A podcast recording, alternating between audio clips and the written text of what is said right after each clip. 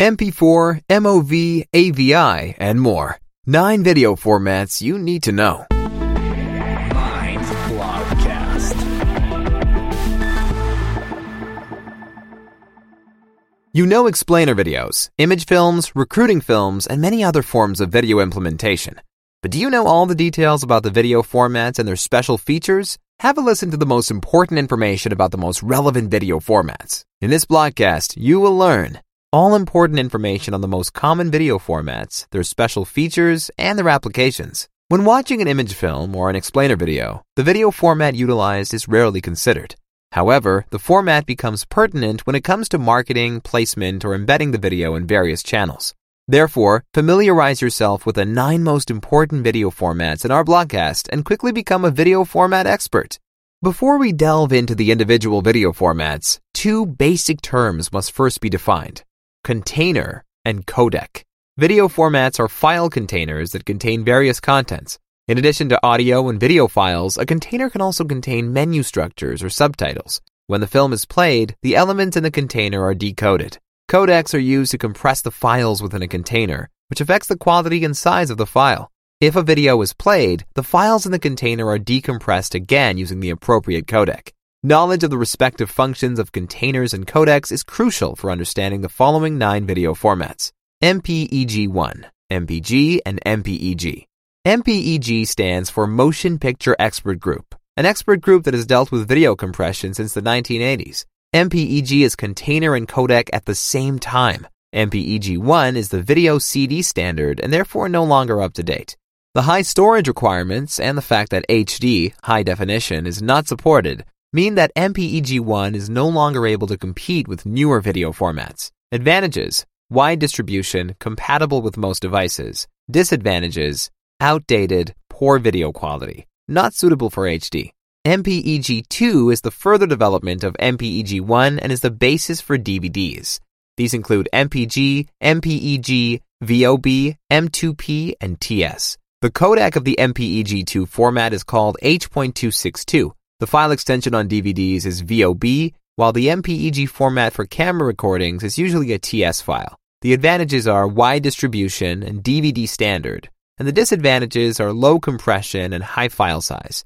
MPEG-4, or MP4. The MPEG-2 successor is the MPEG-4 format. MP4 files are designed for high HD picture quality with low storage capacity. The most common codec is the standard H.264. The most common codec is the standard H.264. In rare cases, the codecs DivX and XVID are used. MPEG-4 is widely used for HD TV and Blu-ray. On Apple, MP4 files are usually found under the abbreviation M4V. Videos published on the internet usually have the MP4 format. Videos published on the internet usually have the MP4 format. Advantages standard on the web, high compression, high quality, flexible use. Disadvantage intensive ability needed for encoding and decoding. QuickTime, MOV. QuickTime is a format developed by Apple. The QuickTime architecture is the basis for various video editing programs such as Adobe Premiere or Final Cut, Apple's editing program. MOV files are primarily for editing and less for actual use. Apart from QuickTime Player, the format is supported by a few multimedia playback programs. Advantage standard for professional video editing. Disadvantage low acceptance on actual devices. AVI Audio Video Interleave, or AVI, files were Microsoft's answer to Apple's QuickTime architecture. The good image quality meant high storage capacity in the early years of the format, which was improved a bit by new codecs like DivX. AVI is accepted and played back by many devices, but proves bulky in many technical applications. No direct streaming is possible, menus and chapters are not supported, and there is no automated way to save the correct aspect ratio. Advantages wide distribution, high acceptance. Disadvantages inflexible and bulky. WMV and ASF. ASF is the successor of the AVI format. It is known by WMV or Windows Media Video Codec. The Microsoft codec is similar to MPEG-4 but less common. In contrast to its predecessor, AVI, streaming is possible without any problems. Advantages include high compression and good video quality, and the disadvantage is less distribution. MKV.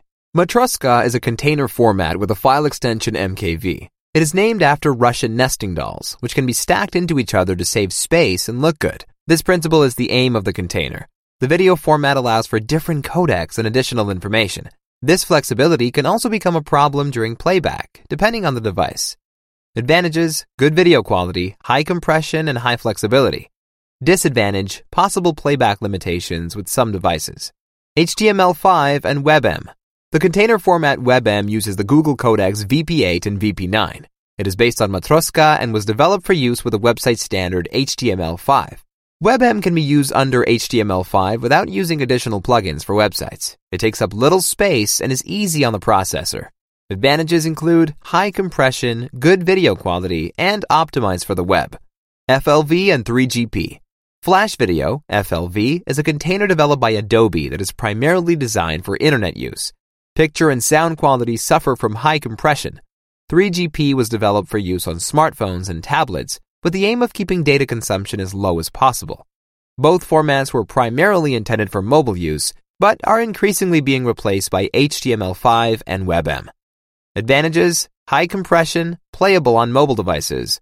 Disadvantages low picture and sound quality.